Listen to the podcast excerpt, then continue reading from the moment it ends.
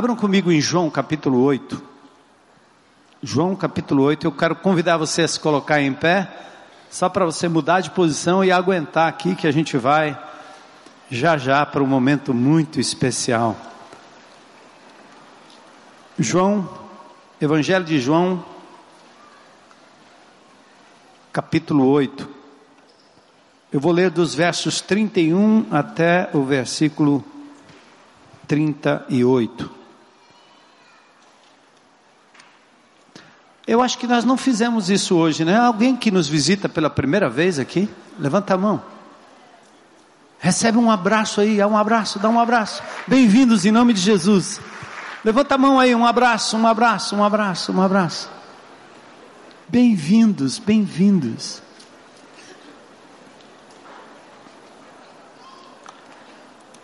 João capítulo 8, versos 31 a 35. Disse Jesus aos judeus que haviam crido nele: Se vocês permanecerem firmes na minha palavra, verdadeiramente vocês serão meus discípulos e conhecerão a verdade, e a verdade os libertará. Eles lhe responderam: Somos descendentes de Abraão e nunca fomos escravos de ninguém. Como você pode dizer que seremos livres? É? Do tipo, livres de quê? Sou religioso, tenho religião, tenho ascendência religiosa. Jesus respondeu: Digo-lhes a verdade, todo aquele que vive pecando ou vive insistentemente na prática do pecado, ele é escravo do pecado. O escravo não tem lugar permanente na família, mas o filho, este sim, pertence a ela para sempre. Portanto, se o Filho vos libertar, vocês de fato serão livres. Palavra de Deus, né? Amém? Senhor, eu quero adorar o Teu nome nessa tarde e noite, quando a presença de cada pessoa aqui é um indicativo de adoração ao Teu nome. Eles não vieram aqui em vão, não vieram aqui por causa de um homem, mas por causa do teu filho Jesus. Já temos colocado nossa voz, nossos sentimentos diante do teu altar, cantando e adorando ao Senhor. E agora queremos colocar a nossa mente, pedindo em nome de Jesus que todo pensamento seja levado cativo a Jesus, só a Ele. Que o Senhor tire de nós toda distração e nos faça hoje à noite compreender a aletheia, tua palavra, a verdade que é a tua palavra. Te adoramos, Senhor, por essa noite. Pedimos que o Senhor cuide de tudo aquilo que está fora desse auditório. Pessoas que ficaram em casa, pessoas que estão no leito de dor, pessoas que estão sofrendo com entes queridos à beira da morte aqueles que estão doentes, Senhor, como a mãe do Hamilton, Dona Zeni, também a Dona Graça, irmã do João, socorre, Senhor, e tantos outros nomes que são citados agora no, diante do Teu trono por aqueles que conhecem essas pessoas de forma muito especial. Enquanto nós te buscamos, enquanto nós procuramos compreender melhor a tua verdade, Opera, Senhor, em nós com poder a libertação e o milagre, não só da cura física, onde trouxer glória para o teu nome, mas da cura, Senhor, das mazelas do nosso eu, dos nossos próprios desejos, das nossas próprias lutas pessoais e íntimas. Liberta-nos, Senhor. E faz com que o teu povo seja mensageiro de uma palavra libertadora para esta sociedade que tanto precisa, Senhor, de um referencial. Misericórdia, Senhor, da nossa presidenta, misericórdia do nosso governador, do nosso prefeito, dos políticos de Brasília, daqui desta cidade, tende misericórdia, Senhor, e levanta homens e mulheres íntegros para dignificarem o teu nome. E dá ao povo brasileiro discernimento para não serem comprados por nada, para não acreditarem numa mentira, Senhor, mas serem capazes de discernir a verdade. Enquanto isso, reina Jesus entre nós e através de nós. É o que nós te pedimos em nome de Jesus, nosso amado Senhor e Salvador. Amém. Podem sentar.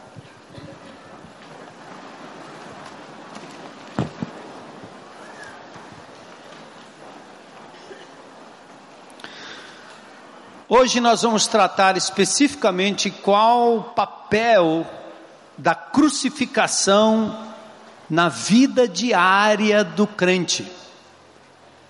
Vamos entender que nós não apenas cremos pela fé para termos acesso à eternidade e termos em Cristo Jesus a garantia de que passada esta vida estaremos com Ele eternamente, para sempre, acolhidos na família de Deus, assim como precisamos de fé para crer nisso, precisamos também de fé para viver uma vida cristã de vitória. Não baseada nos milagres emotivos, emocionais, não para acreditar nesses milagres e sinais sensacionais, mas para vencer o maior dos nossos inimigos, porque a morte já foi vencida por Cristo Jesus. Mas aquilo que na verdade precisa ser vencido é o ser humano e o seu caráter decaído, pecaminoso, teimoso. Jesus não morreu simplesmente para nos livrar de uma doença física, mas acima de tudo, para nos libertar das amarras do velho procedimento. Então, hoje à noite vai ser bem importante você compreender, em primeiro lugar, que ser um seguidor de Jesus é mais do que acreditar que Ele existe. Há 33 anos, e desde a minha conversão, aprendi com meus pastores, meu pastor já falecido, aprendi com meu amado professor de teologia, Dr. Victor Matthews, aprendi a importância de ser discípulo de uma pessoa, não de uma doutrina. Ser discípulo de uma pessoa, não de uma teologia não de uma teoria. Ser seguidor não de regras, mas acima de tudo, ter um relacionamento com uma pessoa. E eu me lembro lá no início, o Amarílio Fontinelli, nosso cancioneiro, fez até uma musiquinha. E ele brincava com o crente pop. O crente pop era aquele que, e é aquele que acredita em Jesus, sim, mas acredita na sua pessoa, na sua obra e na sua palavra. Não tem meio termo. Da mesma forma que o ex-presidente Lula, independentemente daquilo que ele tenha feito ou deixado de fazer, e com tantas e aparentes evidências, ele ainda tem pessoas que são fiéis a ele esses indivíduos seguem um indivíduo. Aqueles que são fiéis à direita, à esquerda, ao centro. Hitler, em todo o seu apogeu, em todo o seu poderio, mesmo sendo um homem que selecionava pessoas, querendo que a raça ariana prevalecesse e a perseguição aos judeus fosse o seu tema mais ferrenho, ele ainda assim tinha uma tremenda massa que o seguia, que acreditava nele. Tiago diz no capítulo 2, verso 19: se você acredita que existe um só Deus, você faz bem, mas os demônios também creem e estremecem. Talvez eles tenham maior reverência e temor a Deus do que muitos de nós. Quando Jesus ia libertar um indivíduo possesso, os demônios clamavam: Senhor, que temos nós contigo? Os demônios clamavam e temiam a Jesus. Demônios, inimigos, coisa do mal, seres do mal, reconheciam que Jesus era Deus que se fez gente, mas isso jamais os tornou em discípulos de Jesus, filhos de Deus, redimidos por Deus, em nenhum momento. Então você crê que há um só Deus, Tiago 2,19, você faz bem, até os demônios creem e estremecem. Você acredita que Jesus existe de verdade? Que legal! Então você é cristão, você admira Jesus no seu cardápio de líderes. O muçulmano, ele, ele não segue o Alcorão simplesmente. Se você fizer algo com o Alcorão, é possível que você passe sem ter o seu pescoço arrancado. Mas se você disser algo contra Maomé, a pessoa do profeta Maomé, você vai ser alvo da caça muçulmana. Aconteceu em Paris, tem acontecido mundo afora, e agora os líderes do Facebook estão sendo ameaçados de morte pelo Estado Islâmico. Então preste atenção: cristianismo que é focado em seres humanos, líderes humanos, pastores, profetas, apóstolos, indivíduos intermediários, líderes, professores, pseudomestres ou mestres, esse cristianismo não subsiste, não tem poder. Estão lembrados da carcaça e da turbina? Então, em primeiro lugar, você deve admitir o seguinte: se você é discípulo de Jesus, você é seguidor de uma pessoa. E Ele é Deus que se fez gente. Profetizado no Velho Testamento, Isaías 9,6. O menino se nos deu, um filho nos nasceu, o principado está sobre os seus ombros e o seu nome será maravilhoso conselheiro, Deus forte, Pai eternamente, príncipe da paz. E lá em Isaías a profecia depois é cumprida na pessoa do Senhor Jesus Cristo, cujo nome é Emanuel, que quer dizer Deus com a gente. O verbo se faz gente. Acreditar num Cristo histórico simplesmente como sendo um homem que veio e disse coisas bonitas, dentre as milhares de coisas bonitas que são ditas na nossa sociedade, isso não gera cristianismo de verdade. Isso não é característica de um discípulo de Jesus. Quem é discípulo sabe quem é o seu Senhor. Quem é discípulo não se relaciona apenas com um livro, mas busca no livro o conhecimento do Senhor, porque este livro é a biografia divina. Essa pessoa promove encontros com esse Deus maravilhoso a cada dia e o reverencia mas não basta crer na pessoa de Jesus, você tem que crer nas obras que ele realizou. E aí nós focamos na cruz do Calvário. Você precisa compreender o que aconteceu na cruz, para não ficar repetindo a ladainha. Eis o Cordeiro de Deus que Eis o Cordeiro de Deus que, eis o Cordeiro de Deus que, eis o Cordeiro de Deus que, é uma ladainha, mas as pessoas não sabem o real significado disso, apenas repetem porque até acredito que se repetirem aquilo, há uma aura de santificação que baixa na pessoa, dependendo da catedral que ele estiver. E não é só na catedral, é aqui também.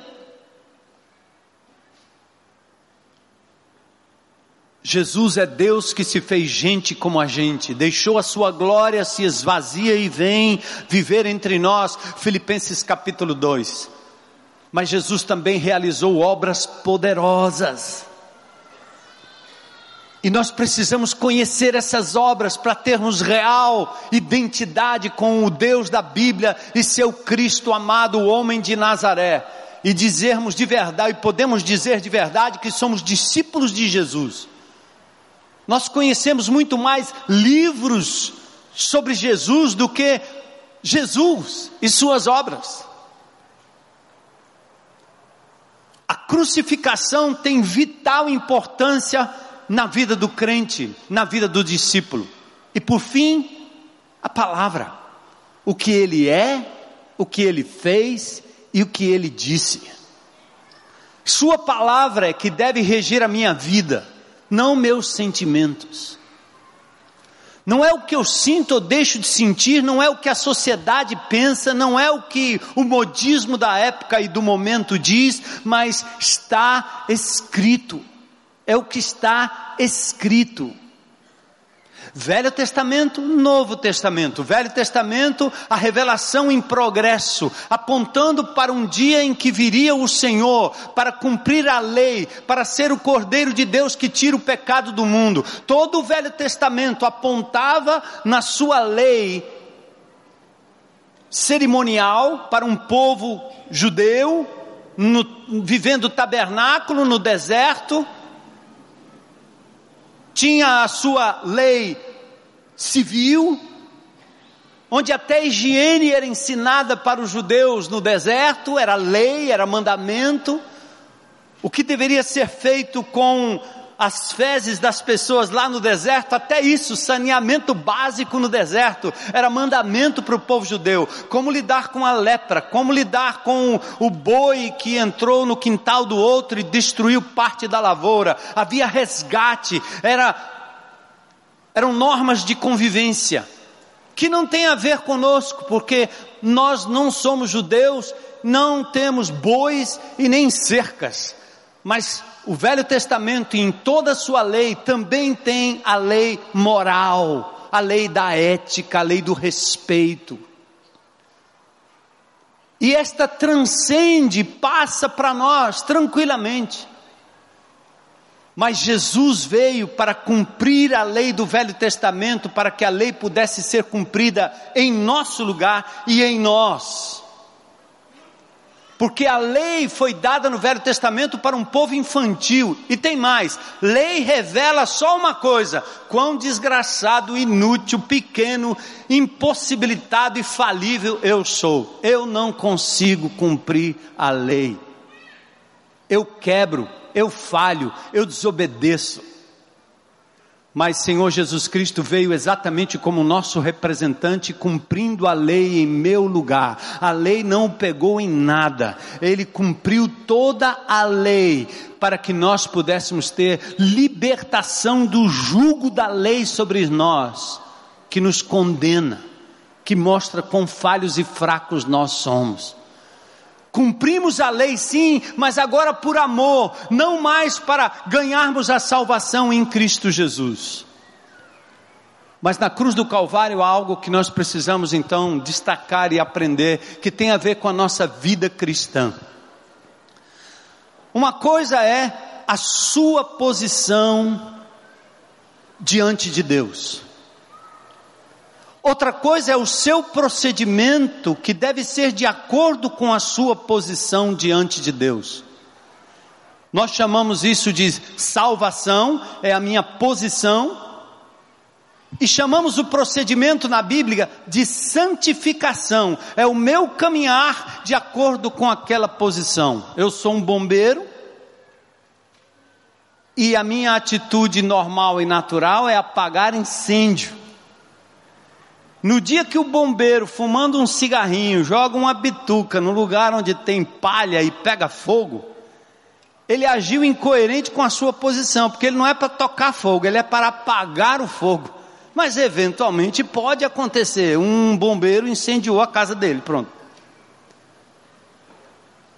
Mas uma coisa é a sua posição e sua característica, é como um filho. Antigamente nós tínhamos aqui nessa cidade, em outras cidades por aí, famílias, e alguém dizia assim: esse menino não está honrando os oliveiras, Por que, que ele estava dizendo isso? É que o menino começou a passar cheque sem fundo, começou a comprar e não pagar, começou a dar calote na praça, e o bisavô Oliveira, o vovô Oliveira e o papai Oliveira eram aqueles homens do fio do bigode, que falavam a verdade, que cumpriam o que prometiam, que pagavam todas as contas. E aquele menino, embora levando o nome, tinha um procedimento incompatível com aquela família assim somos nós.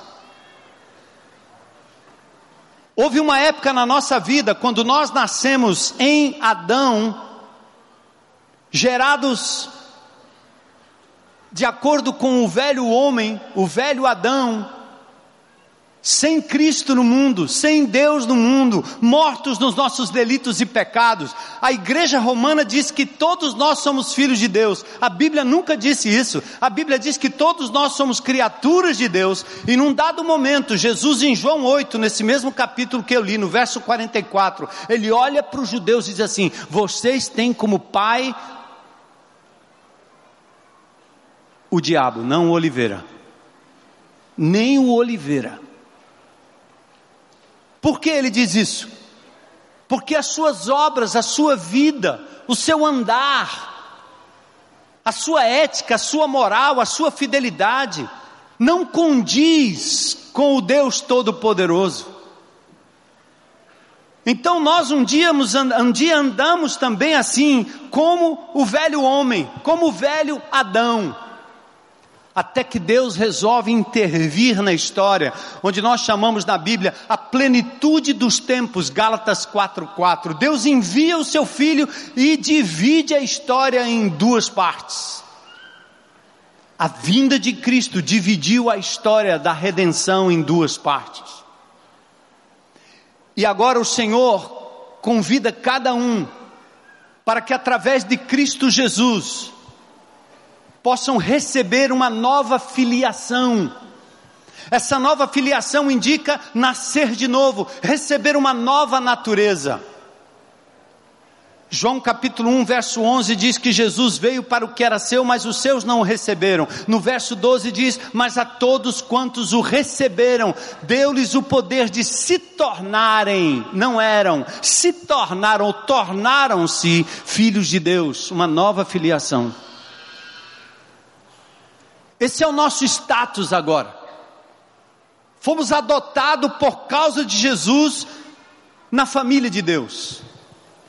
E agora o Senhor está dizendo: vocês precisam aprender a andar de forma coerente com essa nova natureza, com essa nova filiação. Não fica bem, não é natural, não é normal você agir como alguém que ainda está vivendo a velha natureza filhos do inimigo e não filhos de Deus.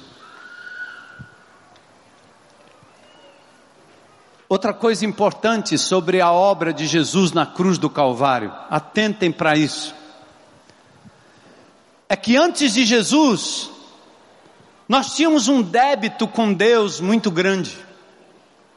Mas Cristo, qual morrer, qual morrer na cruz do Calvário, eu disse isso na semana passada, Colossenses 2,13, Ele paga a nossa dívida, Ele assume o nosso erro, Ele paga a nossa fiança, e Ele diz para todos nós, condenados como estávamos, vocês agora se tornaram livres de toda condenação. O Pai decreta que você agora tem total e plena liberdade, você está absolvido, porque alguém pagou o preço que você e eu tínhamos que pagar. Então atentem, não adianta você anular o que Jesus fez, nenhuma condenação resta mais sobre aqueles que estão em Cristo Jesus. Olha o texto. Efésios capítulo 5, versículos 3 a 10. Vamos dar uma olhada rápido. Ele diz assim, ó: Entre vocês não deve haver nem sequer menção de imoralidade sexual, nem de qualquer espécie de impureza, nem de cobiça, pois essas coisas não são próprias para quem? Aí você deve estar pensando assim: ah, é verdade. São Jerônimo, Santa Maria, Santa Joana, Santa Joaquina, São José, esses aí não tem esses negócios não, mas e eu? Vocês sabem que a Bíblia diz que Deus nos declarou santos em Cristo Jesus? Você sabia que a palavra santo quer dizer separado, ou seja, fomos separados do mundo para Deus, na cruz do Calvário, o juiz, o santo Deus, fez uma declaração para cada um de nós, dizendo: vocês agora são santos em Cristo Jesus. Isto é posição, gente. Isso não tem a ver. Imagine você entrando numa cadeia de segurança máxima e tem fiança de milhões de dólares para todo mundo ali, e de repente alguém aparece, paga a fiança e o juiz abre a porta da cadeia e diz: Vocês são inocentes, saiam, saiam, saiam. Imagine todos nós saindo agora com uma sentença nas mãos, dizendo, entrando na sociedade de novo e as pessoas dizendo: é aquele cara, é aquele bandido, aquela moça, é aquela bandida que eu vi. E você dizer assim: eu não sou mais bandido, o juiz me declarou agora inocente, eu tenho o preço do meu erro pago por alguém que pagou com sua própria vida, eu sou uma pessoa livre e liberta. Estranho, né? Estranho.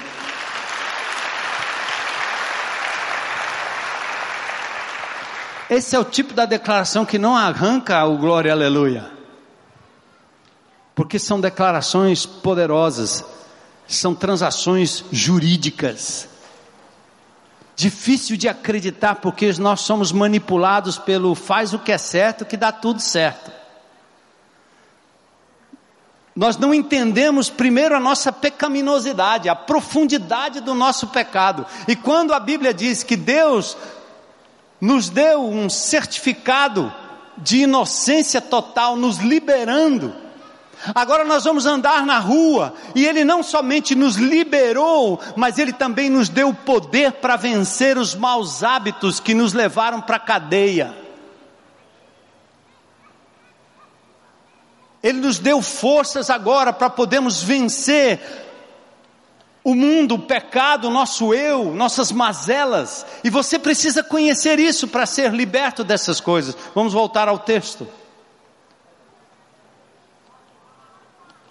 Então, entre vocês não deve haver sequer menção de imoralidade sexual, nem de qualquer espécie de impureza, nem de cobiça, pois essas coisas não são próprias para os santos. Não haja obscenidade, nem conversas tolas, nem gracejos imorais, que são inconvenientes, mas ao invés disso, ação de graças, porque vocês podem estar certo disso. Nenhum imoral, nem impuro, nem ganancioso que é idólatra tem herança no reino de Cristo e de Deus. Que ele está dizendo aqui é que são pessoas caracterizadas por essas coisas, eles não são discípulos de Jesus, não podem ser considerados santos pela declaração divina. Ele disse: Ninguém vos engane com palavras tolas, pois é por causa dessas coisas que a ira de Deus vem sobre os que vivem na desobediência. Portanto, diz: Não participem com eles dessas coisas, porque outrora vocês eram o quê? Outrora vocês eram o quê? Mas agora vocês são luz. Então vivam como filhos da luz, pois o fruto da luz consiste em toda bondade, justiça, verdade, e aprendam a discernir o que é agradável ao Senhor. A cruz nos ensina isso. A cruz mudou a nossa posição. Éramos filhos das trevas, agora Ele nos fez filhos da luz. Éramos criaturas subjugadas ao inimigo. Agora somos adotados, subjugados ao Senhor. Mudou o nosso status. Estávamos perdidos, fomos salvos. Estávamos mortos, fomos renascidos. Estávamos condenados, fomos justificados. Olha o que Romanos 8:1 diz: Nenhuma condenação há para quem está em Cristo Jesus. Isso está escrito, mas a gente não acredita direito. Tanto não acredita que a gente fica tentando dizer às pessoas que se o indivíduo peca, ele perde a adoção, ele perde a justificação, e nós voltamos para o velho sistema de obras. Eu cometo coisas erradas, compenso cometendo coisas boas. Ou seja, eu pago pelos meus próprios erros. A Bíblia não ensina isso em canto algum. Isso é viver pelas obras, é ser salvo pelas obras. A Bíblia ensina que Jesus Cristo na cruz pagou o preço do meu pecado, do meu erro. Não há mais condenação sobre a minha vida, nem das coisas que eu cometi no passado, nem das coisas que eu cometo no presente, nem das coisas que eu cometerei no futuro. Difícil, né? Hoje, hoje de manhã eu tive que me beliscar umas três ou quatro vezes e admitir que eu não consigo comunicar para vocês o que, o que esse texto está dizendo.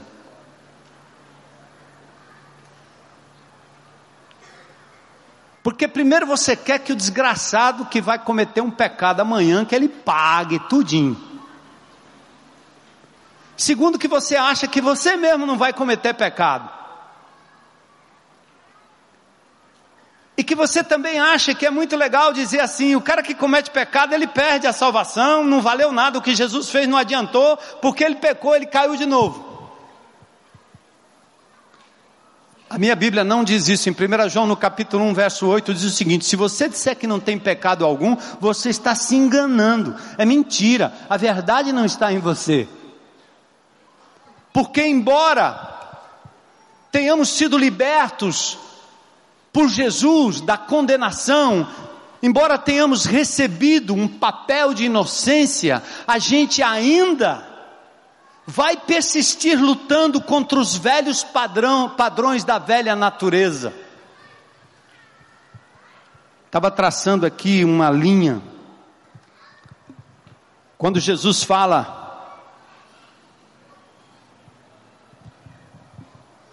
que na plenitude dos tempos, Paulo diz,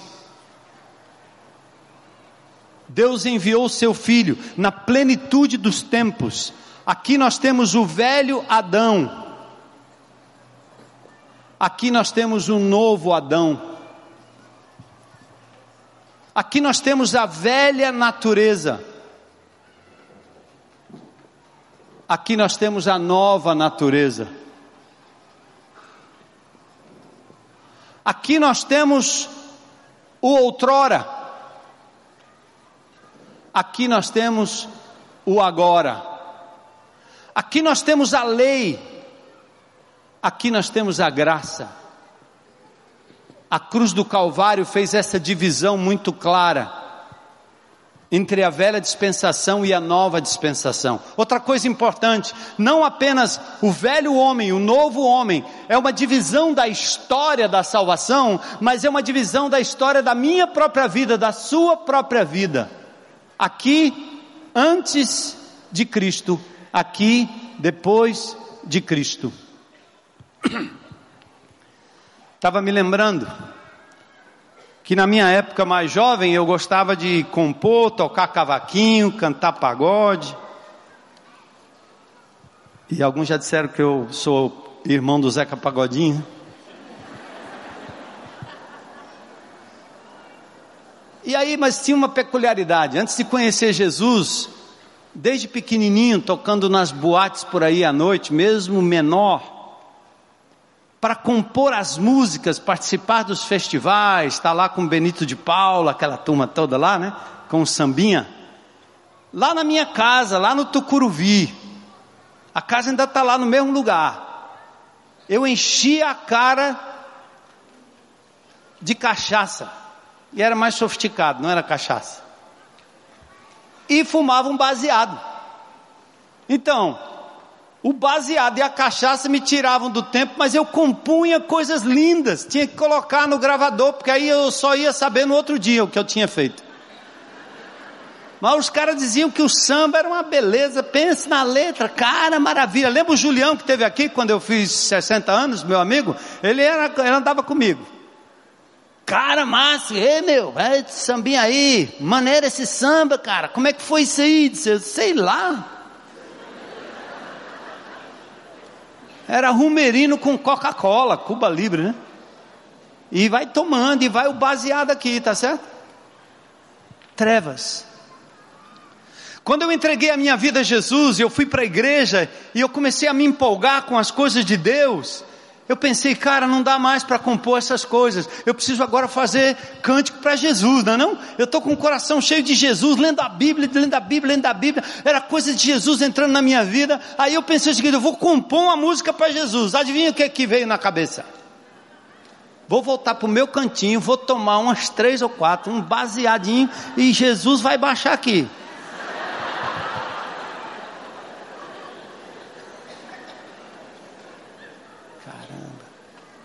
Liberto pelo sangue de Jesus, salvo pelo sangue de Jesus. A Heloísa, que já era crente há muitos anos, daquela bem piega, bem penteca mesmo, penteca não, regular. Um escândalo esse cara.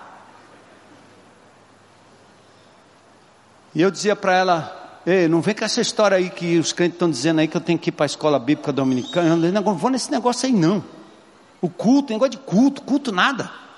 Eu tenho que ir para o pagode, eu tenho uma apresentação hoje à noite, eu vou para lá, o negócio está fervendo, eu vou para lá. Mas e Jesus? E Jesus? Jesus está aqui comigo, e aí? Lá ia eu. E quando eu chegava lá, as maiores ministrações que Deus deu no meu coração foi exatamente naquele lugar. Meus olhos já não enxergavam do mesmo jeito. Eu deixei de ser filho das trevas para ser filho da luz, e as trevas não combinavam com a luz.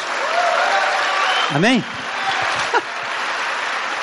Desculpa aí. Quando é, é. Então, uma coisa é o que você se torna posicionalmente diante de Deus. Filho, uma vez filho, sempre filho. Adotado, adotado, nenhuma condenação para os que estão em Cristo Jesus. Justificados, pois, mediante a fé, agora nós temos paz com Deus no nosso Senhor Jesus Cristo. Eu não tenho duas naturezas brigando aqui comigo agora no dia a dia. Eu não estava com duas naturezas brigando. Eu estava com a nova natureza, dizendo assim: agora você pode vencer o padrão da velha natureza.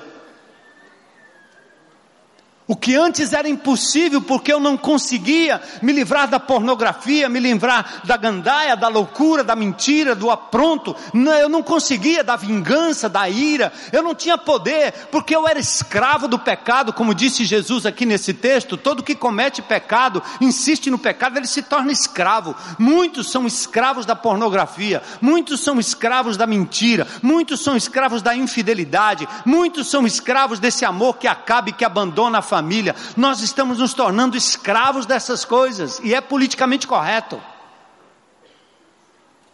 Mas aquilo que eu não tinha poder para vencer, no dia que eu entreguei a minha vida a Jesus, Ele não apenas mudou o meu status, agora eu sou filho de Deus, Ele me deu poder para dizer não para aquelas mesmas coisas que tentam invadir a minha vida todos os dias, até hoje, até hoje, até hoje, até hoje a ponto da gente poder dizer muito claramente: um crente peca, não porque ele não pode resistir o pecado, um crente peca porque ele escolhe cair no pecado. É muito mais honesto você dizer assim, não diga assim, pastor, eu não, eu não sei, eu não consigo. Ama esse desgraçado, meu. ama esse paraplégico doente aí, esse cara aí não presta, mas ama, ama. Eu não consigo. Papo furado. Seja honesta, seja honesto. Você não quer. Porque você decidiu no seu coração transferir o seu amor para mais alguém. Fora do teu relacionamento, fora do teu casamento. Seja honesto. Assuma. Porque se você é filho e você é filha de Deus, não vai demorar muito. O teu pai vai te puxar de volta, ele vai te disciplinar. O mundo vai desabar na tua cabeça, porque se você não está sem, se você está sem a disciplina do teu pai, você não é filho, é bastardo, é o que Hebreus diz. Mas sendo filho de Deus, é assim que acontece. Presta atenção, por que que Jesus Cristo foi tentado no deserto? Para que eu e você pudéssemos ter na obra de Jesus a fonte da vitória. E quando o diabo disser para você, menina, teu pai te despreza, teus amigos te desprezam, na escola você é desprezada, você é um zero à esquerda, mas se você tirar a roupa e sair comigo, você é dez. E quando você está com aquele sentimento de que ninguém te ama, ninguém te quer, e de repente alguém no canto da sereia está te levando para um motel, para dentro de um carro, para o quarto de uma casa, numa hora escura, para poder aproveitar de você, tirar sua virgindade, ou então te levar para a cama de novo, e de novo, e de novo, e de novo, e de novo, e de novo. Jesus foi, cru, foi tentado no deserto para que você, menina, pudesse dizer para esse indivíduo que está te oferecendo uma migalha de amor chamada sexo, você pode virar para ele e dizer assim: pode até ser bom, mas eu não quero, eu posso resistir a isso porque é um Deus que me ama, que me ama como pessoa, como gente, e eu não vou me vender ao teu amor temporário. Simples assim. Está escrito. Talvez você menino, você marido, você mulher, você empresário, seja o que for, quando você receber durante a sua caminhada cristã, já sendo filho de Deus, santo, justificado, declarado justo pelo Senhor, mas quando você lutar no seu dia a dia e perceber que a tentação está batendo na tua porta, aí você não deve ser levado pelas emoções, nem pela sua busca de felicidade, nem pela sua busca de prazer, nem por essa ideia de que você tem direito de ser feliz. Mas você vai poder dizer: está escrito. Quando Jesus Cristo foi tentado pelo diabo no momento mais difícil, no momento de maior tortura, no momento em que ele se aproximou de evitar a cruz, evitar aquele sofrimento, de ter as coisas muito mais fáceis, de ter a sua conta recheada na Suíça, de ser rei, de governar, do ponto de vista humano, de ser aclamado nas ruas como um grande homem, um grande político, um grande imperador. Naquele momento, Jesus estava sendo tentado como nós fomos tentados e somos tentados. E naquela hora, o Senhor Jesus Cristo usou uma arma só: está escrito. E Deus, percebendo a luta e a agonia de Jesus, como Ele percebe a sua luta e a sua agonia, Ele solta uma voz dos céus. Não é a voz do amigo, não é a voz do mundo, não é a voz da, do colega, não é a voz do seu amigo de faculdade o seu amigo de bar, não é a voz da sua amiga, nem do seu amigo, fracassado no casamento, fracassado no relacionamento, e agora vai buzinar na tua, no teu ouvido quem você é, o que você deve ser, busca a felicidade, o mundo está aí, são migalhas malditas que vão levar à morte, mata você, mata o marido, mata a mulher, mata a criança, mata a família, mata tudo aquilo que Deus desenhou para você, mas você deve fechar os ouvidos para aquilo que está ao seu redor, fechar os ouvidos para as suas próprias emoções, porque porque você não está em condições de saber o que é melhor para você. Você agora é filha de Deus. Confie no Deus Todo-Poderoso e ouça a voz dele dizendo: Você é minha filha amada, em quem eu tenho prazer. Você é meu filho amado, em quem eu tenho prazer. Só. Senhor, eu bem que eu queria, mas eu não posso. Eu não preciso e eu não vou. Está escrito. A cruz do Calvário é essa fonte poderosa de poder para a nossa santificação. Olha o que diz Gálatas 5:1.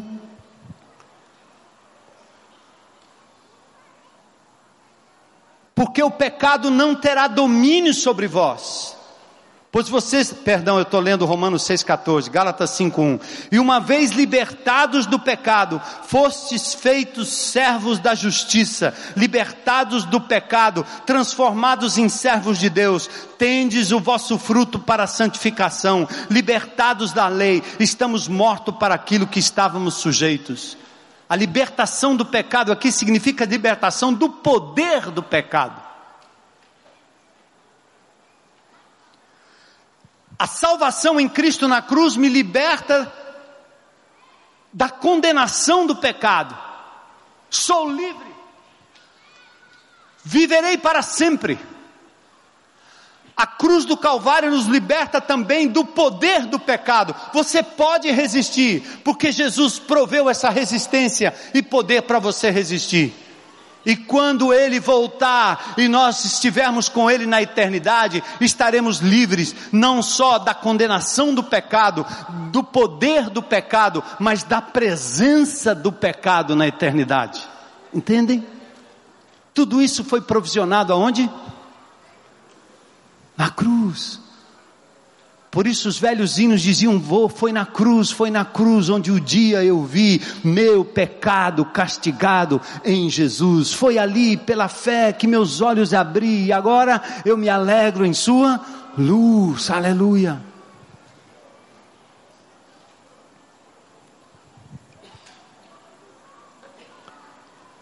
Ora, a vitória depende do conhecimento da verdade que nos liberta. E por isso nós não precisamos mais ser escravos do inimigo. Você é responsável pelas escolhas. Como em Josué 24:15, escolham a quem vocês querem servir. Todo crente quer um passe de mágica. Temos que acabar com isso.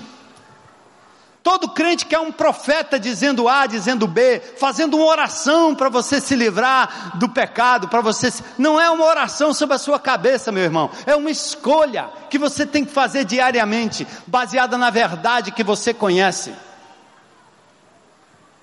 E a razão que nós pecamos, na verdade, é porque nós não atentamos para a verdade.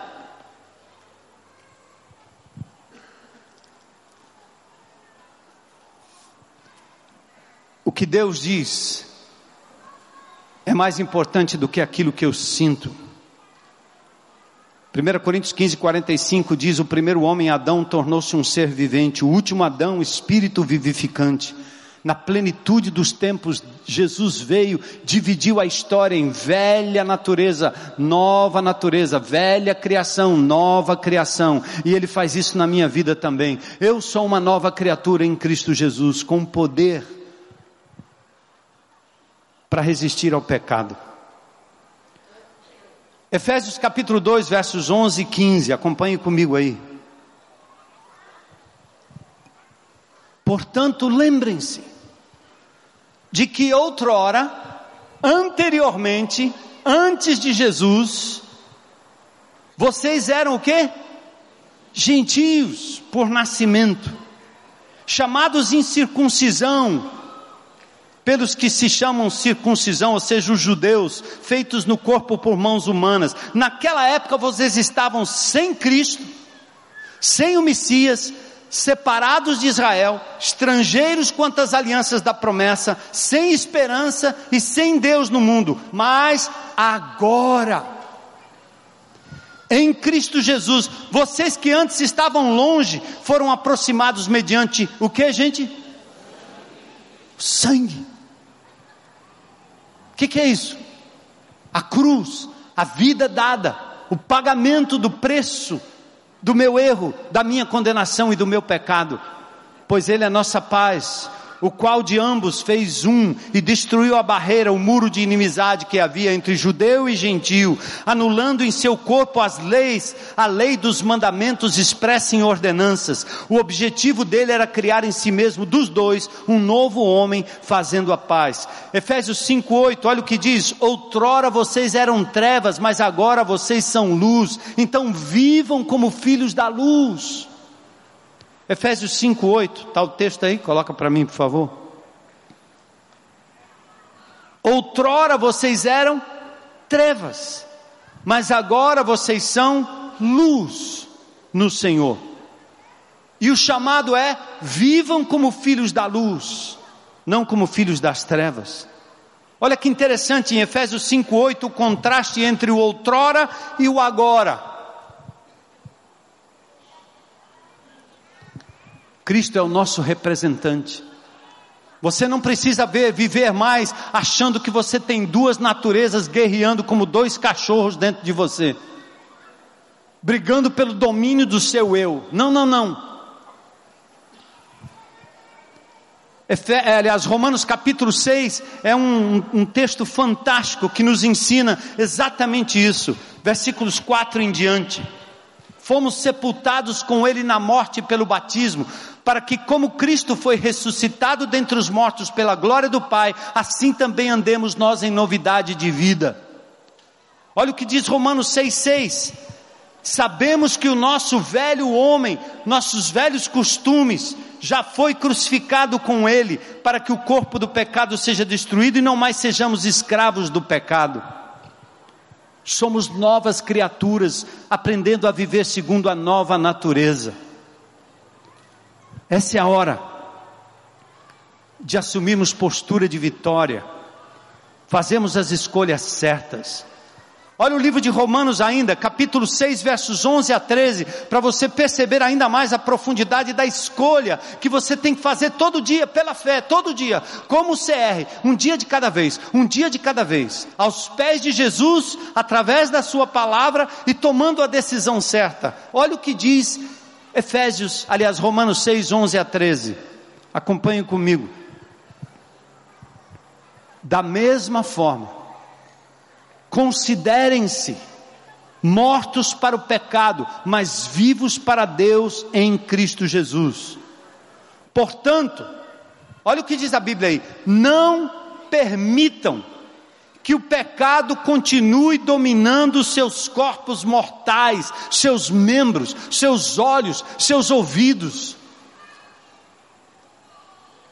fazendo com que vocês obedeçam aos seus desejos, não ofereçam seus membros ou os membros dos seus corpos ao pecado como instrumentos de injustiça, mas ofereçam-se a Deus como quem voltou da morte para a vida e ofereçam os membros dos seus corpos a Ele como instrumentos de justiça.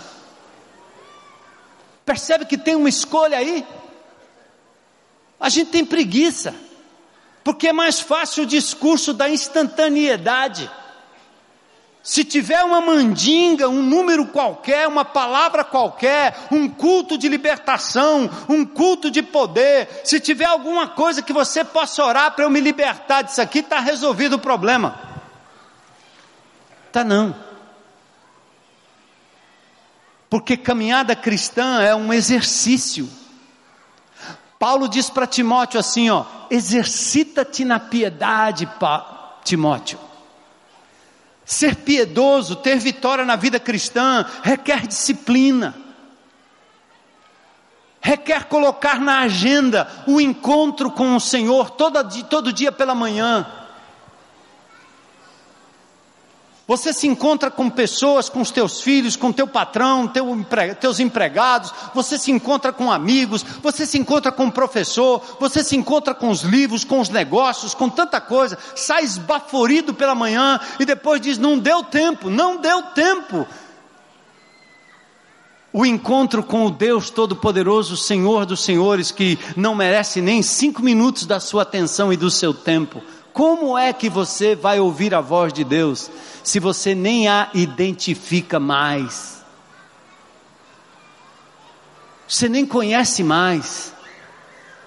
Por isso a importância de uma vida devocional separada, pessoal, íntima, para ter contato com esse Deus Todo-Poderoso, conhecer o poder da sua pessoa, da sua obra e da sua palavra e aplicar por escolha na sua vida diária. Não é por acaso. Esta semana, hoje à noite, você vai ter a opção. Xingar o teu irmão na saída do estacionamento, se impacientar com a fila, achar que a fila tinha que ser mais rápida, e aqueles pobres irmãos lá na esquina, fazendo um esforço, arriscando a sua vida, pode vir um doido daquele lá, de qualquer lugar, alcoolizado, e tirar, e, e, e acertar aqueles meninos ali. Já pensaram nisso? Toda vez que eu passo ali, misericórdia, eu ainda abro o vidro e ainda digo, Deus abençoe, glória a Deus. Eu tenho que agradecer a Deus por aqueles meninos. Mas muitos de nós optamos pela ira, pelo revide, pela bronca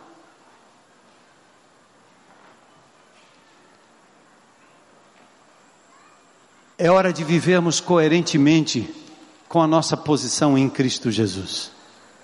E você precisa saber que é possível vencer dia a dia e dizer não para o pecado pela fé, crendo no que Cristo fez por mim.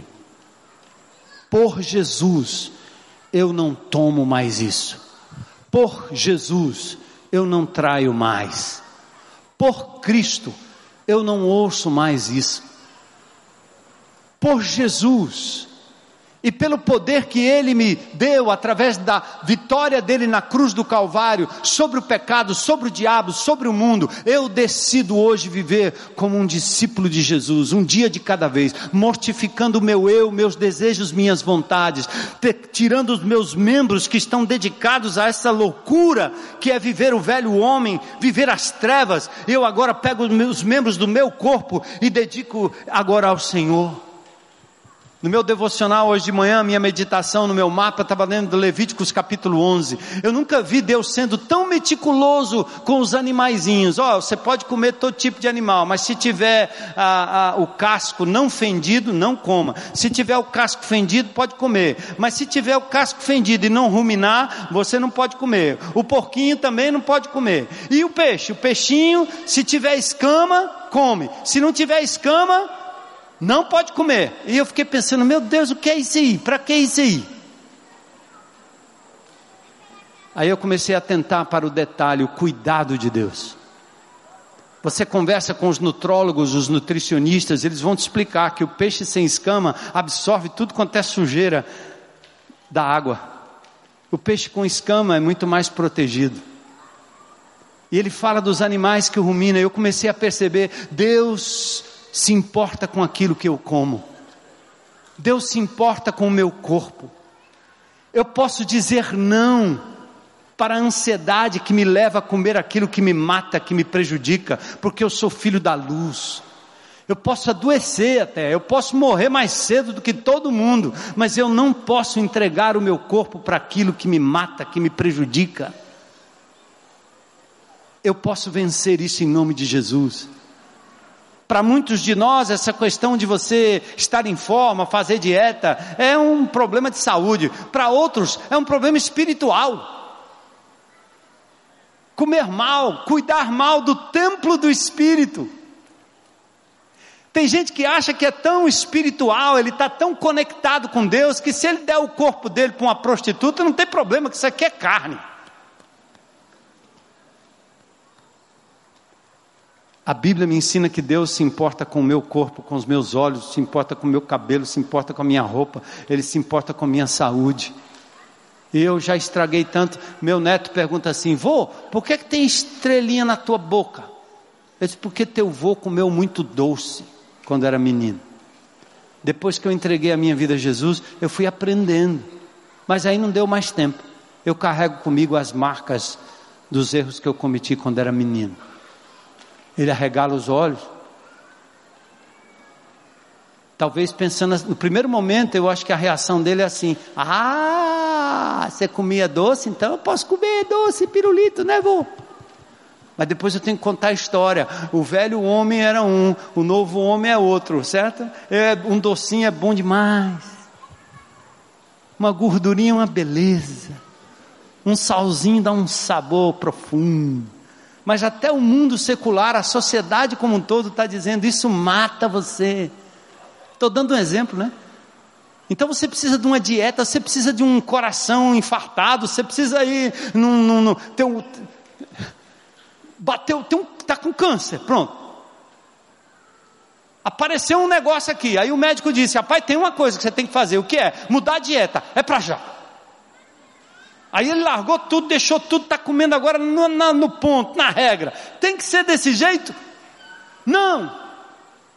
Para a glória de Deus. Aprenda a dizer não para aquilo que lhe prejudica e para aquilo que não traz glória para o nome de Jesus. Seja música, seja internet, seja o livro, seja suas amizades, seja o seu palavreado, sua conversa, seja o que você bebe, o que você toma, seja a sua fonte de alegria humana perene, considere isso. Vamos oferecer os nossos corpos, nosso corpo, os membros do nosso corpo, a Deus, como servos da justiça. Vamos sair daqui hoje à noite olhando para a cruz do Calvário e entendendo o seguinte: ali na cruz, Cristo pagou o preço dos meus pecados passados, presentes e. Vocês acreditam nisso? Nenhuma condenação há para os que estão em Cristo Jesus. Romanos 5, 1. Amém? Jesus cumpriu a lei por mim, para que a lei fosse cumprida em mim. Eu tenho pleno perdão em Cristo Jesus. E na minha caminhada eu posso errar, mas a confissão está lá. Se confessarmos os nossos pecados, Ele é fiel e justo para nos perdoar os pecados e nos purificar de toda injustiça. Vamos olhar para a cruz. Pela fé nela, fomos salvos.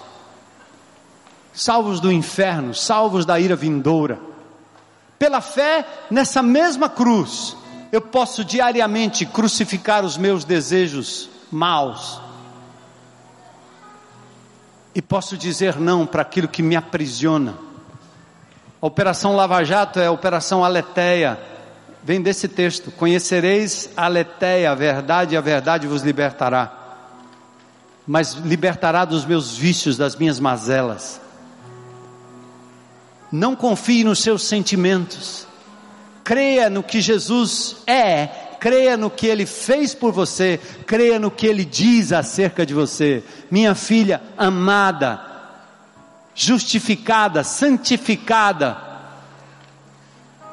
meu filho amado, justificado, santificado, menina dos meus olhos, povo santo, povo fiel, creia no que Deus fala sobre você. Vamos curvar nossa cabeça em oração, por favor.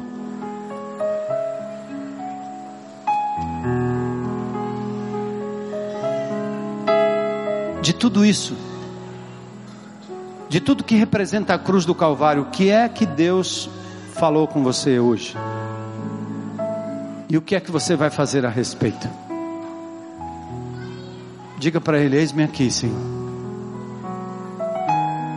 Eu decido viver de forma coerente com a minha posição em Cristo Jesus.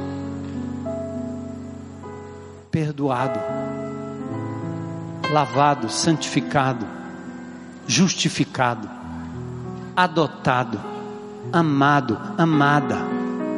Fale para o Senhor: quero andar como filho da luz, filha da luz, não como filho das trevas, filha das trevas. Vamos, povo de Deus, vamos iluminar essa nação. Vamos iluminar o caminho para as pessoas que estão tateando nas trevas, vamos. Onde é que eles vão ver a luz de Jesus brilhando? Em você, na sua vida, na sua conduta, na sua devoção, no seu compromisso com Jesus, com a obra de Jesus, com a palavra de Jesus. Povo santo, povo separado, reino de sacerdotes em missão para buscar e salvar o que se havia perdido, para resgatar pessoas que estão nas trevas. Fomos deixados aqui para isso. Começa na sua vida, deixa Jesus passar através de você para as outras pessoas. Glória a Deus. Completa essa obra, Senhor, na vida dos teus filhos, discípulos de Jesus que tem agora uma nova natureza com um grande poder de libertação para dizer não para o pecado. E eu quero perguntar se tem alguém aqui no nosso auditório hoje que talvez está ouvindo essas verdades pela primeira vez, ou já ouviu, confirmou agora, hoje à noite, no teu coração, para dizer assim: Eu quero esse Jesus meu Senhor, meu libertador. Eu preciso desse perdão, eu preciso dessa vitória sobre as mazelas da minha vida, sobre minhas lutas pessoais. Eu quero Jesus como meu Senhor e Salvador. Tem alguém aqui hoje à noite? Levanta sua mão aí onde você estiver. Nós queremos orar com você, orar por você. Tem alguém aqui hoje? Tem alguém? Glória a Deus. Glória a Deus. Amém. Eu estou te vendo lá. Glória a Deus. Mais alguém hoje à noite para dizer: hoje é meu dia, eu quero aberto e publicamente entregar minha vida a Jesus, não só os membros do meu corpo, mas minha vida como um todo. Mais alguém? Glória a Deus, amém. Estou te vendo lá, estou te vendo ali, glória a Deus, glória a Deus. Vamos ficar em pé, vamos louvar ao Senhor. Eu vou pedir a essas pessoas que venham à frente, por favor. Nós temos amados irmãos que vão orar por vocês aqui. Venham à frente.